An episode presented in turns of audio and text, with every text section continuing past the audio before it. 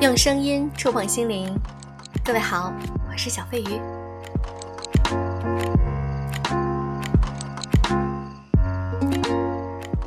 有人常常会抱怨说：“我对他这么好，他为什么还是不喜欢我呢？为什么我为他付出了那么多，但是他依旧对我这样如此的冷酷无情？”那么今天我想和大家分享一篇文章，写的非常棒。艾明雅，你吃了那么多苦。男人为什么不领情？人们喜欢标榜自己吃苦是一种天性，这容易让我们对自己目前所拥有的东西能产生一种潜意识上的确定性。你看，我吃过苦，所以我值得，我配，我心安理得。所以女人喜欢对男人诉苦。你看，我怀孕生子多么多么不容易，这背后表达的是你应该对我好。但男人领情吗？未必。有的男人糟糠之妻一诉苦，他跑得更快。为什么呢？他担不起这份良心上的重担。没有人喜欢总是沉浸在一种亏欠别人的感受中。同理，也有很多男人喜欢一再的在妻子面前提起自己的母亲当年多么不容易，以心安理得换取妻子的同情，全然误会了让他母亲吃太多苦是他父亲。甚至是他母亲的父亲的责任，而不是他妻子作恶。很多穷人家长起来的孩子也喜欢这样，在大城市里有了一点点成就，就乐于诉说：小时候我家贫人丑，吃了不少苦。有人说高贵和优越感这事儿像条内裤，自己有就行了，不用时时揪出来给人看。其实吃苦这事儿又何尝不是如此呢？人最大的吃苦。其实不是我们与生俱来的那些缺陷。我们的家庭重男轻女，我们的父亲沉浸于工作不管我们。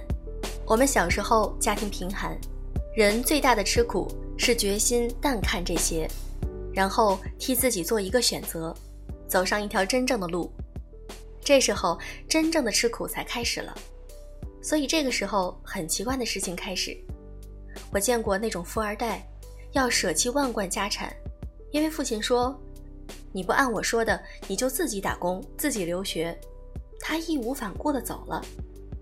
别人看起来他锦衣玉食，可我认为他们才是真的有在吃苦。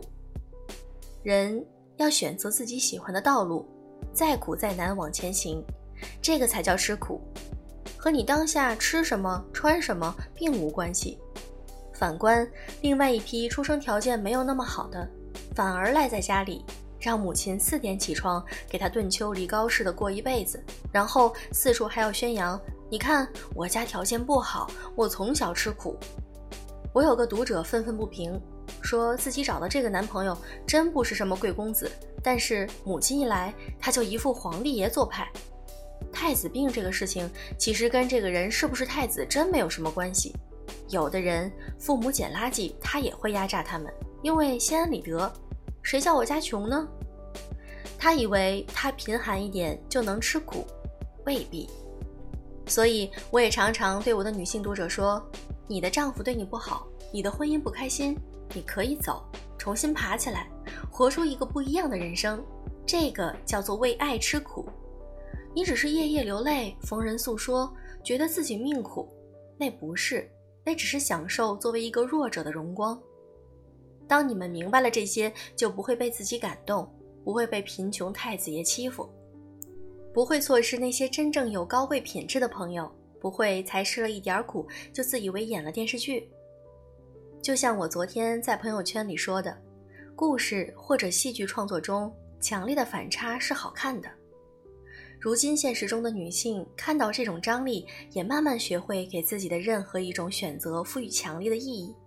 二十分钟甩掉男友，家庭主妇奋起创业，都要力求动荡招式。假如还能顺便感动一两个就更好了。但是我逐渐意识到，人的平静很珍贵。有些人滔天的改变，谈笑也不过一瞬间，似乎那是他诸多生命元素的一部分。他只是轻轻从这个角色走向那个角色，这种淡然。极其高贵有力也祝你吃的苦也是这般安静高贵有力。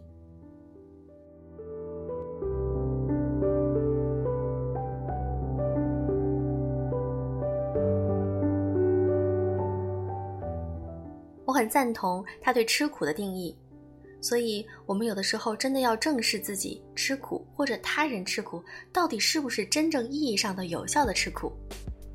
好了，今天的节目就是这样，大家有什么想法都可以发在评论区，点赞数最高的每期都送小礼物。好了，节目就是这样，祝各位晚安。